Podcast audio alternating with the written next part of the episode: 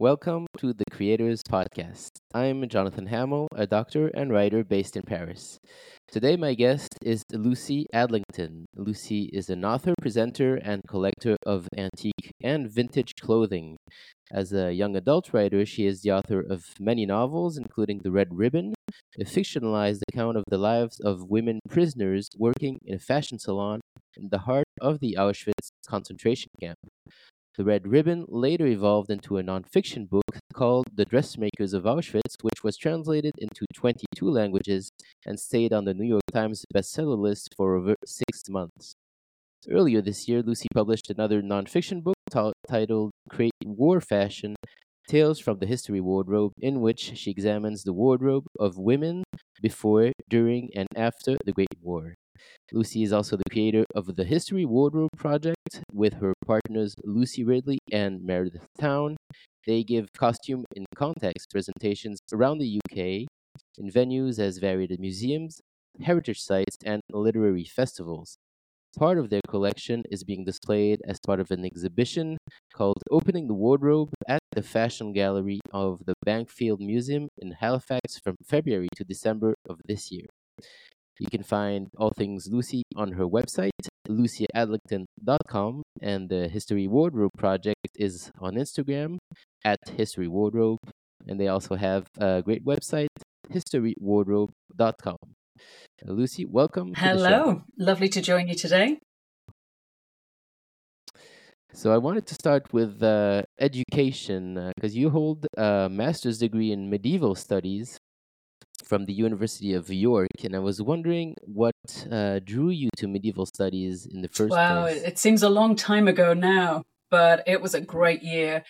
I was uh, working abroad actually. I was living in Japan when I was exploring options for what adventures to have next. And I was torn between studying Roman history and medieval history. And the MA at York was just it was just so attractive. It was so appealing in what it was offering and the way it was going to approach history, not just let's look at documents and words alone. It was combining so many interesting elements. Plus, the thought of coming to live in York, which is a fantastic city in a great county, that was really appealing. So I just did it in one of those moments. I just thought, you know what? I'm going to apply. And I, like I say, I had a great year diving into the 15th century. Wow. What were you doing? Uh, I was Japan? part of uh, an internationalization program, which was essentially introducing different peoples from around so-called, you know, the West, uh, bringing them into Japan to teach English, and so that we could all learn from each other. It was a very surreal and wonderful experience. Wow. Did you did you learn to speak Japanese? I worked really hard to learn Japanese, and much as I love languages, I've got to say I couldn't read a newspaper at the end of two years. You know, I could definitely order some really oh, nice food. So no, I I did work really hard to learn Japanese, but it's an extraordinary language. Obviously, a lot of different different ways of the brain engaging with language there, which I found fascinating. But um, mm. I, Japanese defeated me, I have to say but, but lovely. lovely. I mean, I oh, it was only two right? Especially after a couple of whiskers. There you go. so I was looking at the department's uh, description of the course in uh, York, uh, and it's I see what attracted you because they say we draw upon expertise from the departments of archaeology, English and related literature, history and history of art, uh, computer science, language and linguistic sciences, music and physics. So, as someone who is now a novelist, an author of young adult books, a collector of clothes, uh, do you think this interdisciplinary collaboration was part of the appeal uh, for this uh, master's degree? Oh, absolutely. I remember coming out of lectures and, and tutorials just fizzing. You know, my brain has always been a very curious one. I've always enjoyed learning and just diving into whatever subjects I can. And I, I've specialized in so many different things. I love the way they connect. And I just think the way the way that the the MA staff were teaching to open open our eyes, open our minds, open our ways open our minds to new ways of looking at things rather than having things in rigid little boxes saying what can other disciplines teach us and that's something I've carried forward in my work over the last 20 years Yeah, for sure. And during that time, uh, were you writing um, at the time, or do you remember any specific classes, teachers who have influenced uh, your your writing? Your I, I have always written. I've written since I could pick up a pencil, um, and I was I was definitely writing because it was such a creative time. You know, always my brain wanted to turn things into stories. I would say that the archaeology side of things for this MA was one of the most influential for me, although I haven't pursued archaeology it's, itself. It's a great discipline because the um, the teacher, Dr. Jane Grenville, was was telling us to look for what's not there. And that's just as important as what mm. is. And, and that was something I'd always explored as an undergraduate rather than texts that are complete or knowledge that is well documented. I was always looking for what's in the gaps and what what are the fragments what can we piece together and so for example with archaeology it might be oh here we have a post that used to support a building but here we have a hole where the post would have been and you can trace the entire building through following the holes and so then drawing on lots of different sources to try and not only recreate a sense of what that building might have looked like, but how humans use the building, how they uh, interacted with the spaces. And for me, it always comes back to people. And I suppose that's really what telling stories is, isn't it? It's connecting with humans in lots of different ways and looking for what's not there. It, it reminds me of uh, Stephen King when he was, was describing how he writes a story, just like archaeology, like like dusting off and finding the new pieces. So that's kind of the same idea, I guess. Archaeology and yeah, storytelling, and putting pieces together, and you have to be careful. And one reason I focus mainly on women's stories is because very much so in archaeology, but in a lot of disciplines, it's been very male centric. And that can play tricks on you. You know, you can have a bias about the evidence that you're looking at. Uh, it, where I am in Yorkshire, um, there's a great deal of um, great deal of archaeology still being uncovered, as most places in the world, and we're now able to have a more, I think, intelligent and intelligent and well-rounded sense when you uncover a grave and you try and determine the, the status of the person in the grave and so on in the past, people have looked at, say, weaponry and said, oh, well, that must be a man. And now we're finding through better mm. analysis and a more open mind, oh, that woman was actually buried with that remarkable bit of weaponry in that chariot. What could that tell us? Right. So at that time, so this what time? What year was this uh, when oh, you were? Gosh, don't ask a historian years. It was I don't remember my own life. Sometime in the 90s. Yes, it would be mid to late 90s. Okay. And uh, so your first book that was published was uh, 2005. Uh, it was called uh, The Diary of Pelly D, and it was a young adult book. Uh, was wondering um, in the in your family. oh, you have it This there. is the Perfect. American edition. There were many books written before it, Wonderful. but uh, yes, that was the first one published. Yes. And uh, I was wondering if uh, you had other writers in the family who might have influenced you because you said you started writing very young. Uh, can you think of anyone that have influenced you, or was it just innate? I was well, innate, presumably brain wiring and curiosity and creativity. But my family always had books, whatever other tumultuous things were going on. There were always bookcases, and nothing was barred. And so I read whatever was there, and this would this could mean you know awful Victorian morality tales or uh, non-fiction books or you know whatever I could get my hands on. And we were always encouraged to have library cards, to use the libraries loads, and birthdays and so on. Gifts were always books, and my mother read to us. Um, I remember she started reading Lord of the Rings when I was five, and she would read the whole thing and then have to start over again. So that language and that love of stories seeps into you. Both my brothers um, have written as well. You know, we've we've all taken on that idea of storytelling, which is great. But I think I was the one who stuck at it most with most determination and bloody mindedness. And can you take us back to how uh, the publication of this uh, first book happened? uh, were you very determined to get it published? Because you said you've you had written many other books before that. So how did that well, come about? people writers like to have readers don't we? And we all like to share what's going on in our our creative worlds whatever in whatever way and I'd been attempting to contact agents, and anyone who's ever gone down the publishing route will know that you know it's it's really hard work. But I, I struck lucky. I met an agent at a, a book talk for another author, and I sent her the manuscript. And I'd, I'd written this manuscript in three weeks. It was the Diary of Pelly D. It was inspired by fragments. It was inspired by what's not there. Uh, and it's inspired by Holocaust history, but I'd written it as science fiction. And I just thought, well, take a chance and send it. And over the weekend, this this agent, her name is Kate Shaw of the Shaw Agency, she got in touch. She said, "I want to represent you." And from there, it really was one of those uh, very rare I think in, in publishing, you know, one of those sort of miracle feelings of, oh my goodness, you know, publishers are really interested in this. And I ended wow. up, I ended up being in New York when the uh, the US edition of this book came out, and at the the um, the amazing library in Manhattan. And people coming up to me saying, Are you Lucy Adlington? And, and all I could just think was, you know, Spider Man's uncle was murdered just around the corner. I was still taking it all in. So seeing, seeing something that you've created shared with people, and this could be, you know, research or, or um, an artistic work, it is extraordinary and nerve wracking because of course once you have readers you have critics and so it's been such an interesting journey since then and how did so? I suppose there were many rewrites and everything once you had the publisher because three yeah, weeks. Three weeks it was a very short. short it was a, a very short piece at that time, and and I had no sense of the real world of publishing. I'm not even sure I do now.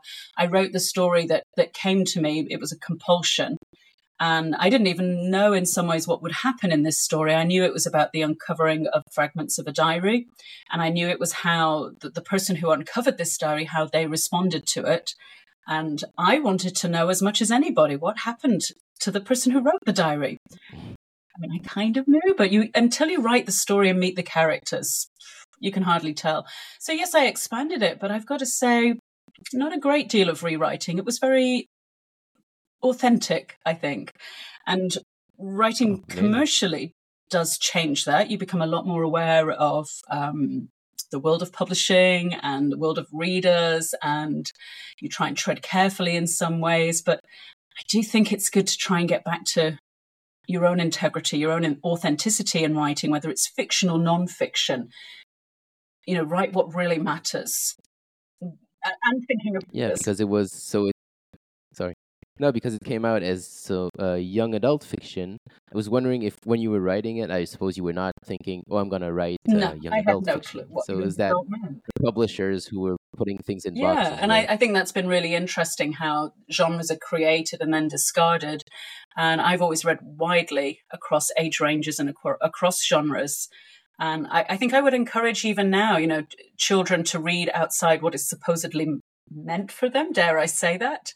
And for, for everyone just to say, okay, this might be a kid's book, but I'm picking it up. And there's some superb writing in the young adult genre. And since then, I've written, um, I've got quite a cascade of different young adult novels, and they're all inspired by whatever history I've been interested in. I'm very tempted to start something for an adult audience next, but we'll see. We'll see how the nonfiction goes first. Okay. So I wanted to skip now to the uh, History Wardrobe uh, project, which is another side of uh, what you're doing. Uh, can you tell us how and when the project uh, came to life? Where did the idea first come from? Well, so it all fits together. I promise that this love of history, this love of telling stories, and I've long been interested in in antique clothing and how you know, I would look even as a child through books, history books, and think, you know, what would it be like to live in an era where that's your image? What would it be like to be that person? And I think clothes help us make that connection. But after I finished my MA, I was I actually set up a, a historical theatre company in York with the idea of presenting history in a really vivid and really engaging way. And from there, I gradually started specializing. I met with people who were also specialists in clothes and the idea was to create a series of presentations that were about clothing history. in in the sense of how it interacts with people, how the clothes can tell stories. So we started off doing really lovely Regency talks, including one called Undressing Mr. Darcy. And it was a flip of the tongue. It was supposed to be dressing Mr. Darcy, but once you've thought undressing, you you can't go back. It was very educational. Uh, beautiful, beautiful, exquisite replica clothing made by one of my colleagues. And from there, it, it's just been so popular. And I've worked out, I've done 60, 60 different presentations because whatever takes my interest, either in my collection of clothes or in, in history, I think, let's do a talk on this. Let's do a presentation. Mm.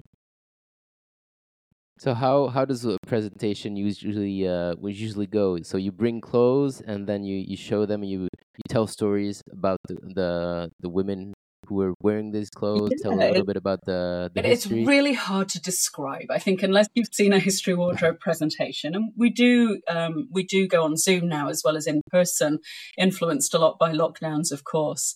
But essentially, we bring an amazing di- display of original garments. And we wear uh, garments, either replica or original, and we interact. Like I said, how do you even explain it? I mean, we've done talks on Titanic.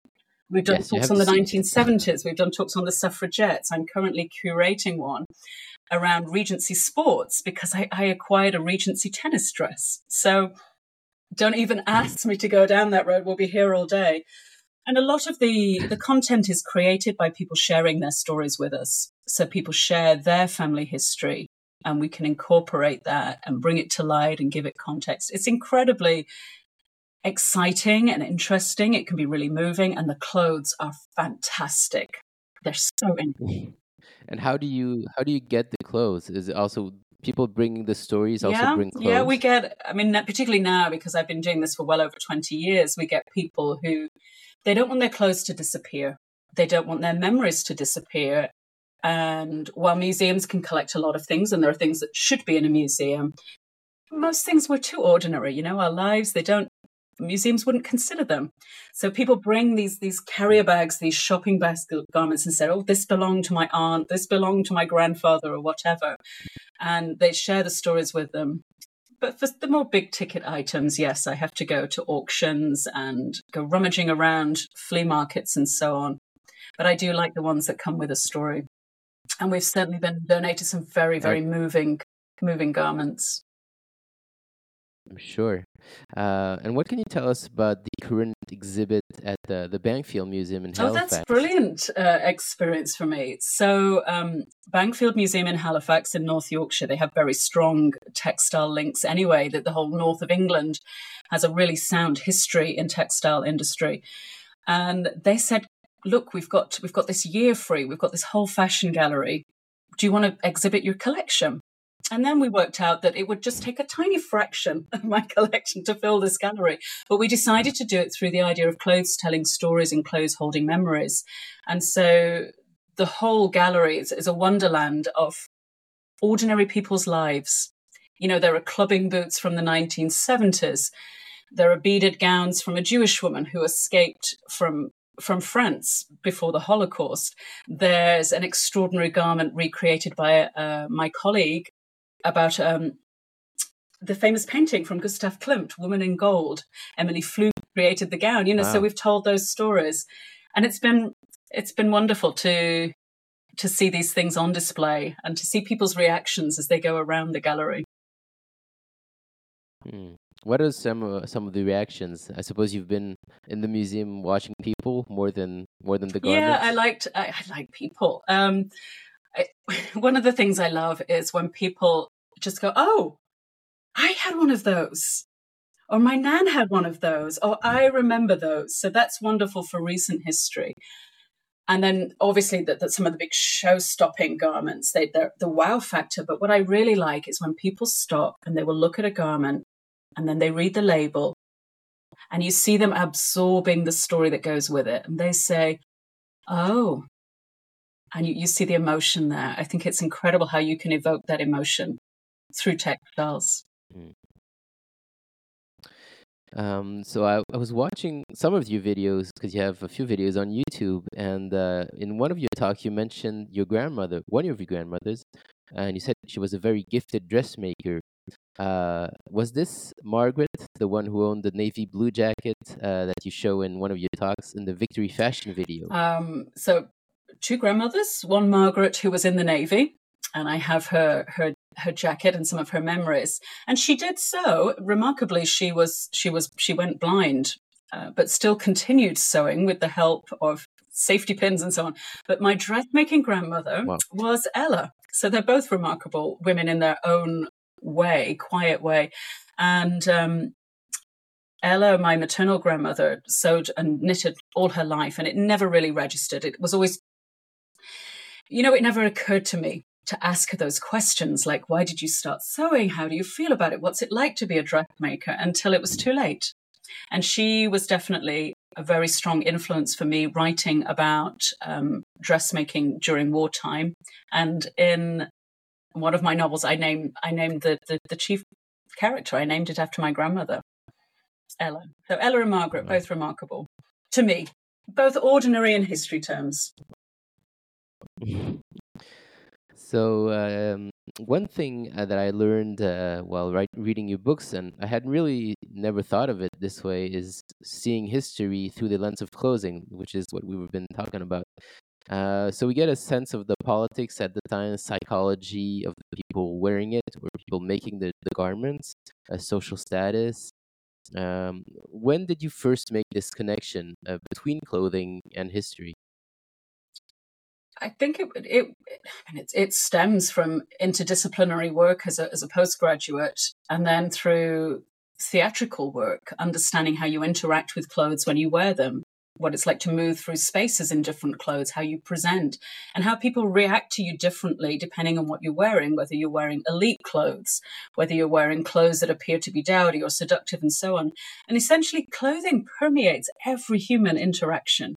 And clothing enables so many human possibilities. I always think, you know, you, you can't go to, into space without Velcro. You can't, humans can't explore the extremes of the natural environment without appropriate clothing, even now. And so to me, it's, it's really frustrating how dress history, as it's, as it's now referred to, dress history or costume history has been sidelined as something that's not really important. Oh, that's just clothes or it's just domestic or it's just do you know, I got to say, I think it's it's misogyny. You know, it's it's just a women's subject. Women are interested in that, and particularly when you start examining the role of clothing and textiles in wartime, you start to appreciate the money involved, the fact that textiles are a huge driver not only for the economy but also for the way that people interact and persecute. So it, I find it endlessly interesting, and I'm really encouraged now that dress history is gaining a lot more credibility, as it should. And there are so many upcoming professionals in academia and uh, just generally who are just saying, look, this is incredibly insightful in so many levels. Yeah, in your book, the the dressmakers of Auschwitz, uh, it was it's amazing how you describe uh, how the Nazis like purposefully uh, destroyed all the textile, the Jewish textile industry, um, and they had beautiful, uh, um, how do you say, not costumes, but you know, uh, and the as the Jews didn't have any clothes left, and this is actually something that one of my grandmothers told me that that she remembers that all their uniforms uh, were very beautiful and everything, and you know even watching them go by with the shiny everything was shiny everything was perfect so played a major psychological yeah role. i mean the theatrics the, the theatrics of the Third Reich in this example are extraordinary. And there's a lot been written about the interactions of the Nazis and Paris fashion and, and couture and so on. But even at a very, very basic level, clothes can be used to humanize people or dehumanize them. And so, yes, you can see that you can see acts of resistance in clothing during the war, which I think are fantastic. And it could be something as small as wearing your national colors knitted into the tops of your socks as a way of, you know, we would in England stick two fingers up at Hitler.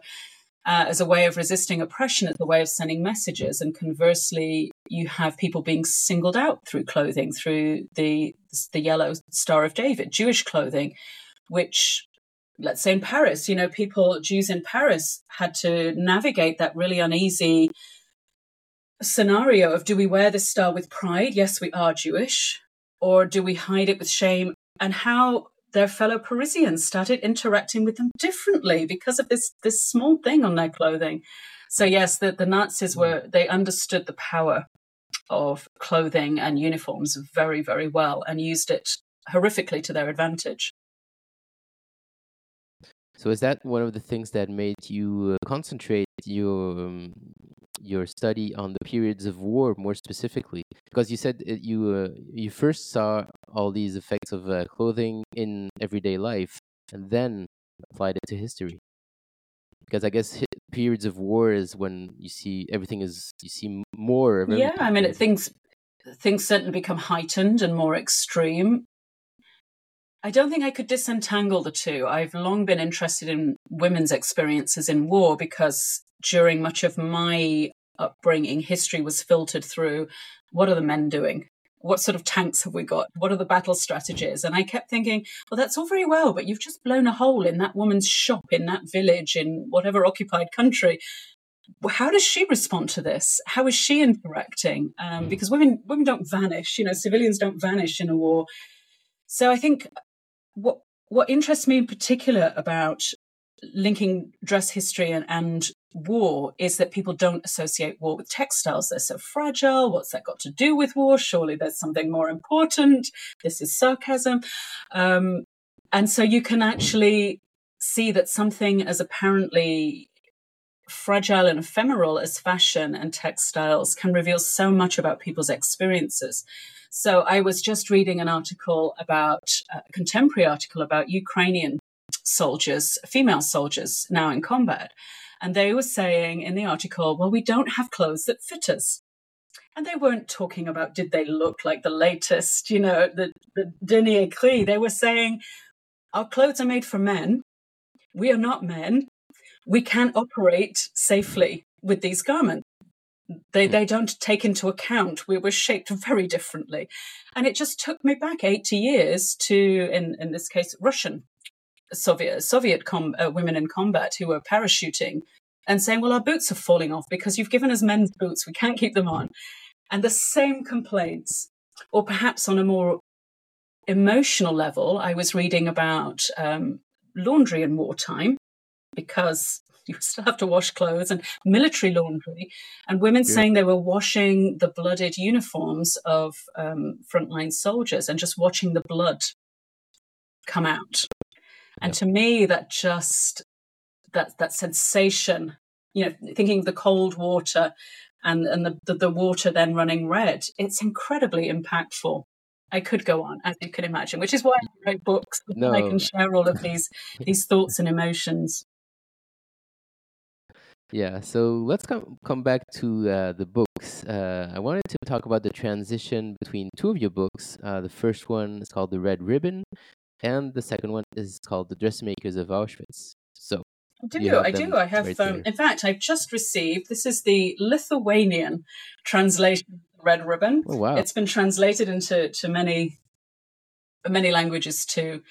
So essentially, back in 2008, and that is a date I remember, I came across mention of a fashion salon in Auschwitz. And as any ordinary person would, I did a double take reading this. And it immediately caught my attention. Just that conjunction of fashion and genocide. You know, that the two should not go together. And I really wanted to find out more about it. And at the time, you know, it just seemed that there were so many dead ends with research I wasn't able to. And so my creative brain started thinking, what would it be like to work in such a place? And from what I'd, I'd long been reading about women's experiences in Auschwitz Birkenau, I decided to to explore this idea in, in fiction. And my, my heroine is called Ella, named after my grandmother. She's 14. And I just began the story with her arriving for her first day at work. And the reader is meant to be right there with Ella, thinking, what is going on here? Why is this so stressful? And you gradually get a sense that her life will literally depend on her working in this in this sewing workshop. And I really wanted to center dressmaking as a plot structure, as a something that's gripping. I was very fond of a novelist in the 1930s called Nevil Shute, who wrote about um, aviation engineering. And I know nothing about mm. aviation engineering, but he made it so interesting. He could write about ball bearings, and you would want to, to keep reading. And I thought, I want to do this for sewing. And I think I succeeded because I gave it to my brother, who um, who is a he's not let's just say he's not a dressmaker and he said i never knew that setting a sleeve could be so gripping and then that's yeah, when you that's know you've you know. done it right. Um, so I created this story, this fictional story around four characters who would each represent a different form of survival. And it was all very deliberately crafted. And I explored the trajectories of these characters and how they interacted. The book was published. It was, you know, it had a really great reception. And then it was reviewed in Israel. And this was where things got really interesting. And I'm so pleased. I'm so pleased because folk in Israel heard about the book and they contact they contacted me and they said, "Oh, well, you should know about the real dressmakers of the fashion salon in Auschwitz. This was my aunt. This was my grandmother. This was my mother." And I can you imagine what that's like to have created a fictional world and then to realize, oh, even better, you can find out the real thing. And of course, it was also incredibly humbling. I had to come up against this sense of, I've written Holocaust fiction. You know, I have to take responsibility for that creation. And now, I, I, at that point, I knew I had to do justice to the reality. I knew I had to write a history of the real women, the real salon, and set the record straight, I suppose you know, and having, having out there the uh, truth. is that it, it, had you not even thought that that was possible the to meet these people or had you people. searched you know you i had nicknames bracha katka mimi lulu baba borishka you know this would be like finding somebody called sam or bob or you know whatever and at the time i wasn't able to track down any further and although some of the women had done video testimonies, it hadn't, you know, it wasn't flagged up. You know, it took basically it took someone with my background, with the wonderful support and cooperation of the families to be able to say, okay, how do we explore this element of history from this new perspective? And then one of these fabulous, fabulous people, she said, Well, you should speak to Bracha. And I'm like, Oh, Bracha, I know that name. And yeah, Bracha's still alive she she she would have been 98 at the time. She's still alive. She's still fabulously on the ball. And you know, I think she would like to talk to you. So, of course, of course I had to go and meet her. So, can you tell us a little bit about that trip to meet her? Uh, she was in San Francisco at That's the time. correct. Right? Yes, it was personally and professionally really powerful again bringing back that sense of not only going from fictional creation to historical research which is an important a very important transition but to go from theory you know whatever discipline we might work in a lot of it can still be theory and we have to keep reminding ourselves you know let's say you're working in medicine you're working with human patients it's not just theory. And with history you have to remember that although to us it might seem a long time ago, it was present tense for the people involved. So not only was I going to be interviewing someone about a very traumatic time of their life and a very intimate, you know, very intimate topic in some ways, I was also going to be in the presence of someone who endured what I could only write about. And so, yeah, that was very emotional. And I, I had a, a fabulous writer friend, Ellen Klages, she loves history. She loves science fiction. I was staying with her in San Francisco. She drove me across the Golden Gate Bridge to, to go and visit Bracha, and the family welcomed me. And uh, it was a very, very surreal time, very beautiful, very challenging, very harrowing. And I have nothing but respect for people who are able to dive into their own personal history and share it. Had she uh, shared uh, her stories a lot with yeah, her family? she did speak with her family, although the family said that her stories were somewhat overshadowed by her husband, Leo, who was, you know, very interesting and a very articulate man. And it was only after Leo's death, perhaps, that there was more space for her to talk about her experiences. And I think for the family, I, I truly hope and believe that it was great for them to, to put the spotlight on their mother.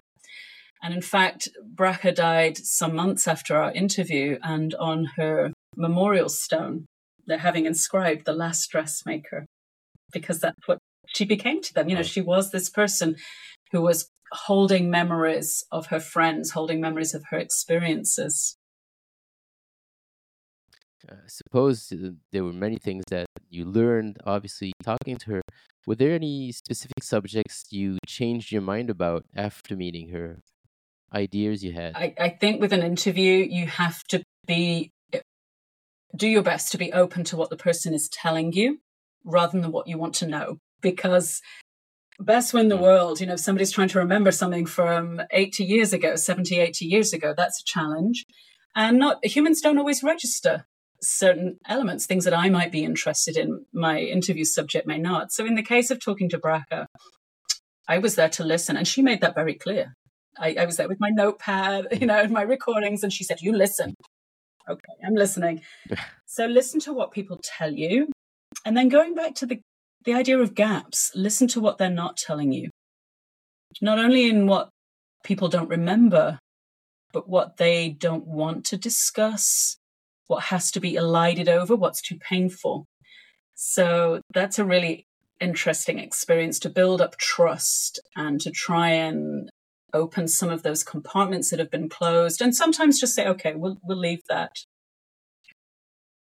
archaeology yeah it is and there were also things that surprised me i remember asking her you know what was it like to sew for the commandant's wife this is this is the wife of Rudolf Höss, the commandant. It's Hedwig Höss.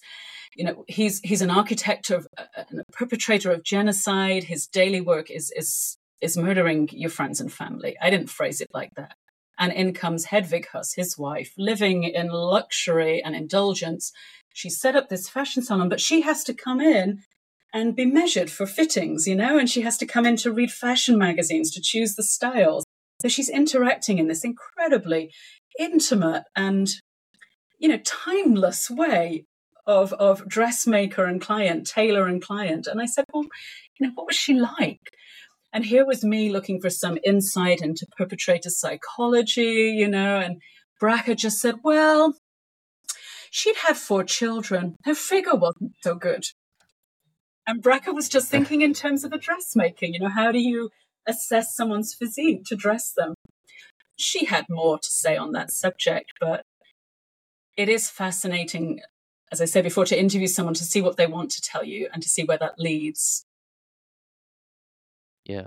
So that was a single visit, or did you? Did we you had multiple visits, and at that time, I was also speaking a lot with her family because, of course, the second and third generations they all have their own ways of interacting with with family history. They're impacted by it, and by happy coincidence, one of the best archives for this subject um, was in San Francisco. A survivor who'd worked uh, in the same building as the dressmakers had collated very many testimonies of, of these women. That this, these were mainly women working forced to work in clerical roles and service roles for the Nazis at Auschwitz. There were about 300 of them, mainly Jewish.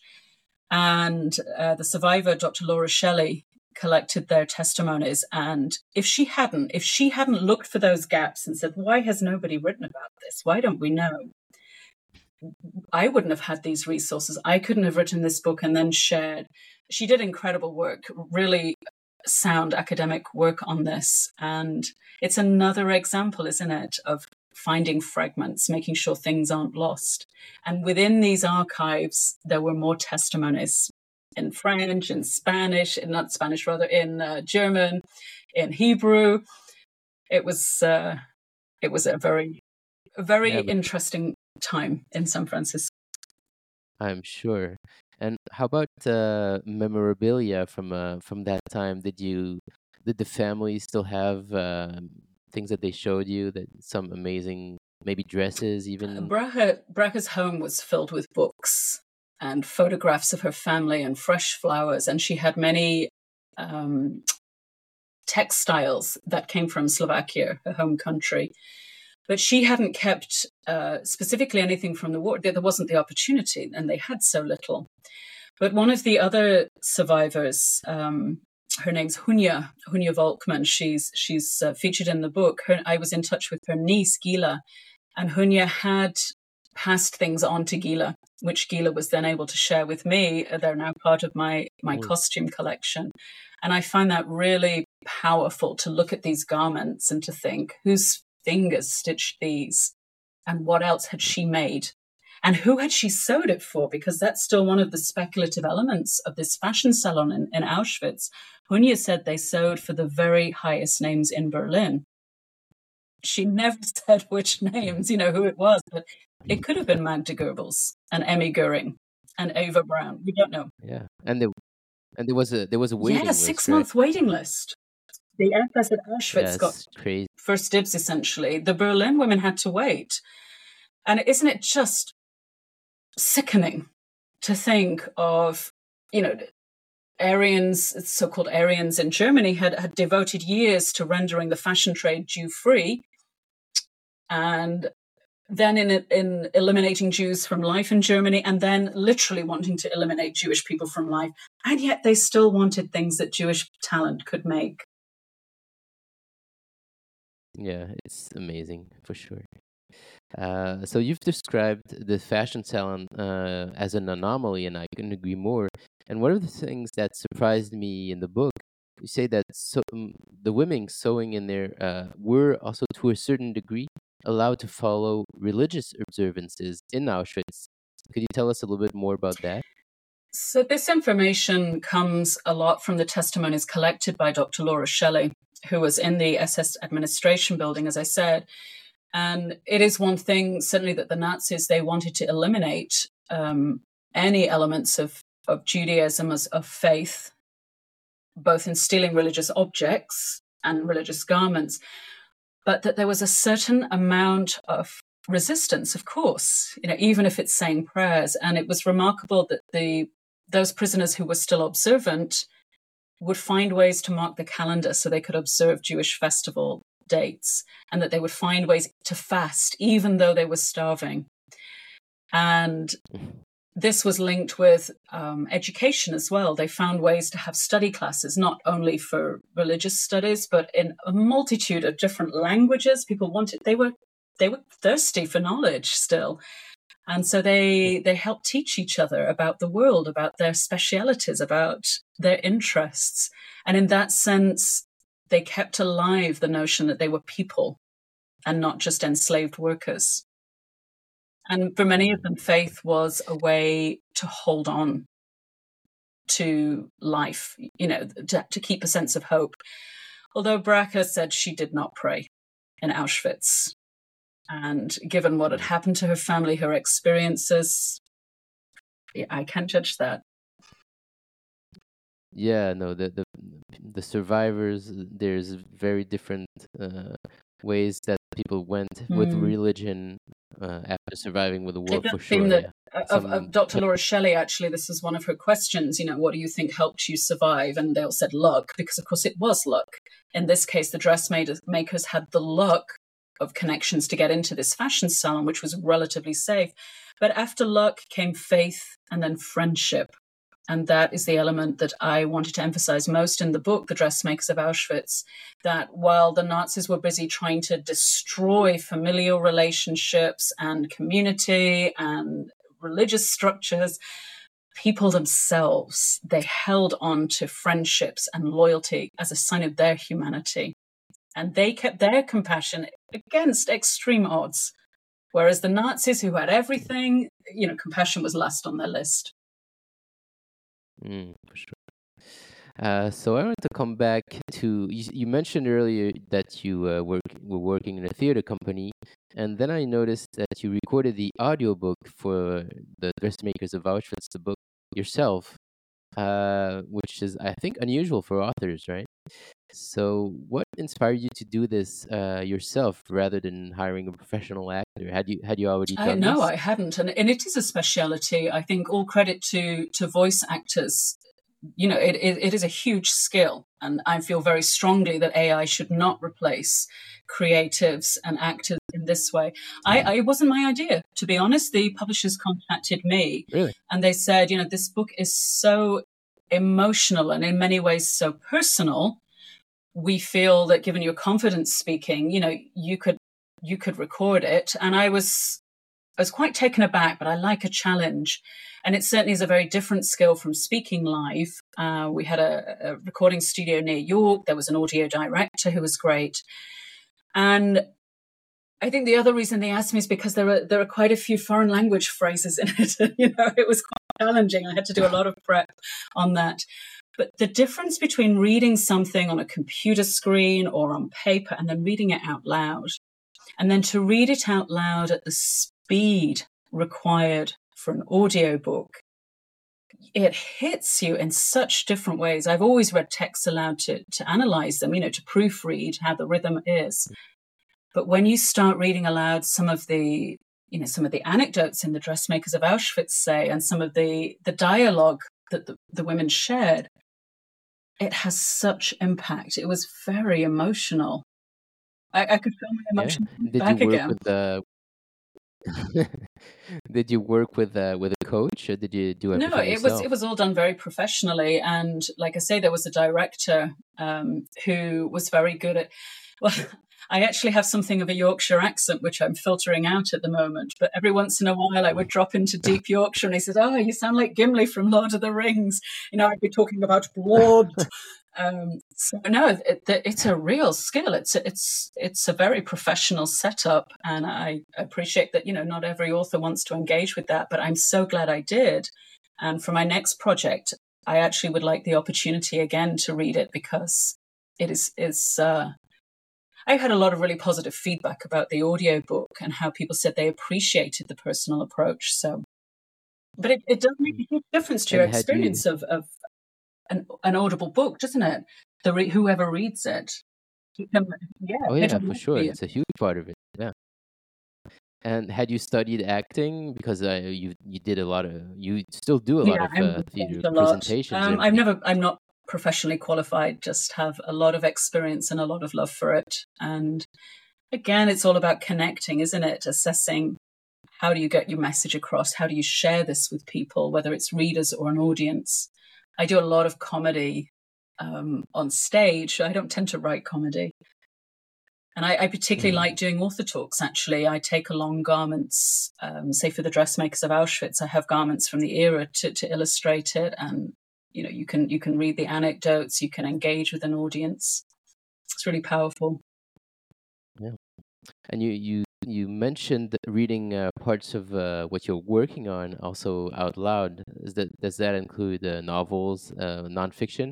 Do you always read everything out loud just to get the Yeah, I try right? to, you know, if there's time, because when we write on screens, I think our eyes slide over. And I think I think books have changed a lot since writing on a PC or whatever, even on a phone.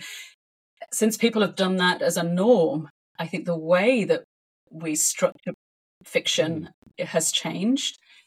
And Really? I, I yes, I do. I, I write as I speak. I think, which um, is is interesting. So I think it's a great way for any writer to check through their work. Does it make sense? Am I saying what I want to say? It doesn't mean that you have to sound like some great Broadway star or, you know, treading the boards at the Old Vic Theatre. I think it's just getting a sense of what is what what am I saying? How is this coming across? Yeah. And do you read it uh, to someone, uh, just No, I wouldn't inflict that on them. I, they hear me talk about my work enough as it is. One thing I would say is that um, for writers, it, it can help to record something. You know, even if you're just doing it into your phone, recording into your phone, and you don't have to do the whole book. It's not like doing a professional audio book, but just record a bit and see how you feel using the rhythm of your language. And you get a sense for when you repeat a lot. And it's the act of recording somehow makes you focus a bit more rather than just talking into thin air. Yeah. And how do you think uh, writing has changed? You were saying it's changed since people are writing on the computer. You think just the the, the rhythm, the length of the the, the sentences? You know, there must be people who've, who've analysed this.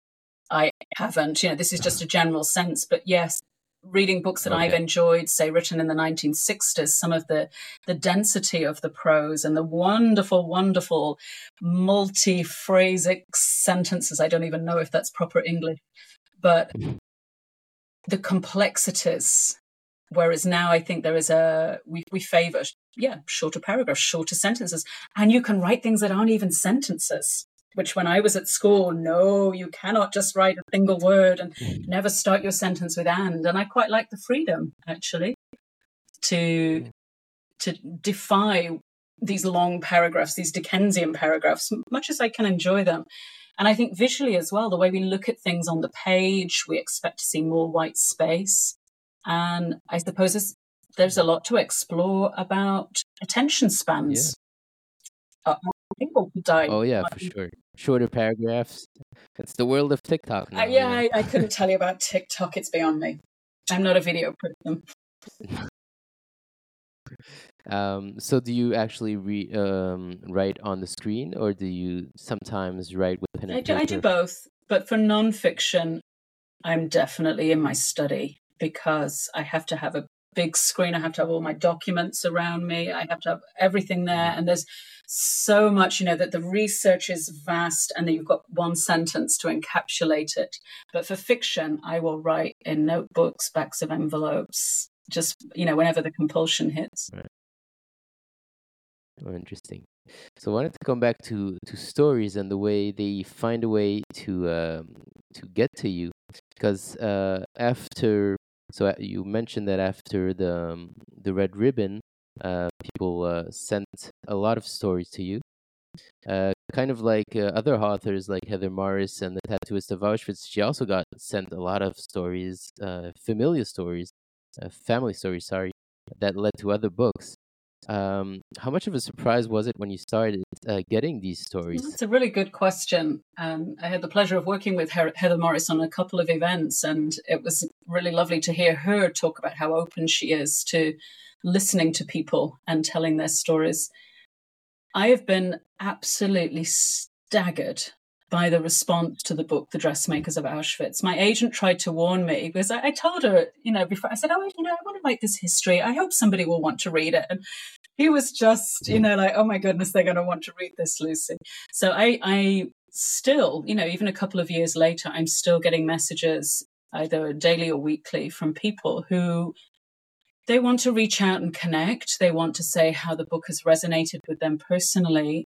And they do want to share stories because nobody wants to feel that their life has been one of those unfilled gaps, one of those silences. You know, we, we all want mm. we all want to think our lives have mattered or the lives of our loved ones have mattered. And for some people, my book has helped put their own family histories into context, or it's helped start conversations in their family. And I've been really touched by the things that people have shared. And absolutely, it has influenced the, the current book I'm writing.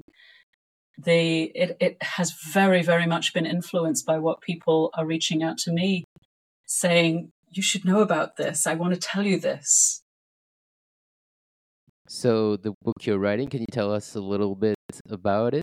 Uh, is it so? It's is it made from many different stories uh, that you've heard? Uh, I mean, I don't know if you yeah, want to talk about it's, it. Um, it's work in progress. I'm halfway through now, and um, I have my, my pub- I've just signed with publishers, so it, it is going to happen. It's going to be a real book, and it's built around garments again. Uh, in, in one particular garment, which I'm not going to tell you. I'm going to tease you and tantalize you with that.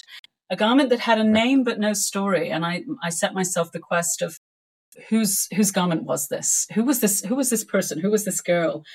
And you can imagine that what an interesting detective experience that has been. But I'm linking it in with several other stories and giving it context through stories that people have shared.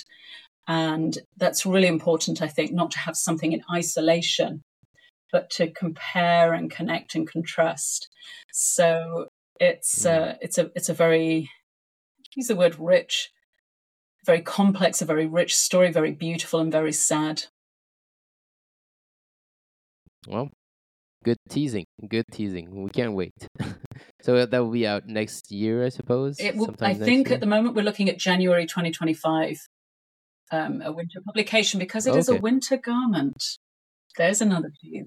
Yeah. Okay. And also, oh. I haven't finished it because I'm doing lovely podcast with you. That's the most part. But I will, I will crack on. And there's always, as you as you work, there's always more that you uncover. Any writer will know that you go down a lot of rabbit holes, and, and there are a lot of dead ends. But then new doors open, and and always I'm I'm I'm surprised by how much more there is to know. And yes, people still reaching out and saying, by the way, wow. you know, Amazing. Uh, what about the books you read? Uh, can you tell us what are some of the books that you've uh, recommended the most, or maybe gifted the most? I read. I read a lot of history books, but I think to as a as an antidote, I read a lot of. Um, I like romances. I like crime thrillers. I like um, yeah, a lot of contemporary stuff. But I'm going to show you actually. I'm going to I am going to show a book that I've been gifting. I hope nobody who's uh, got a birthday coming up is watching this or listening because um, it's a book called Adrift: The Curious Tale of the Lego Lost at Sea by Tracey Williams and others. And it's just one of those brilliant books that takes little snippets little bits of plastic found on the beach and then traces these these global and very human stories. So adrift is the one that all my friends are going to be getting for christmas birthdays. Amazing. Great. All right. Well thank you so much lucy for taking the time to be here. I know you have to get back to writing the next book so it's been a real pleasure uh, jonathan. Uh, it's again... been so interesting and thank you for such uh, interesting questions Oh, thank you. With your own projects. So once again, people can find you. Good luck with your Sorry? own projects too. Oh, thank you. Yes. so people can find you on your website, uh, lucyadlington.com or historywardrobe.com if they want to catch one of the presentations, which I'm sure are a lot of fun. Uh, thank you, everyone, for listening. If you enjoyed this conversation and if you would like to hear more, don't forget to like, subscribe, spread the word, and you can find all the information uh, about this podcast and my activities as a writer on my website, hamilljonathan.com. All these conversations are available on YouTube, Spotify, Apple Podcasts, and wherever you get your podcasts. Thank you, Lucy. Thank you, everyone, and see you soon on The Creators.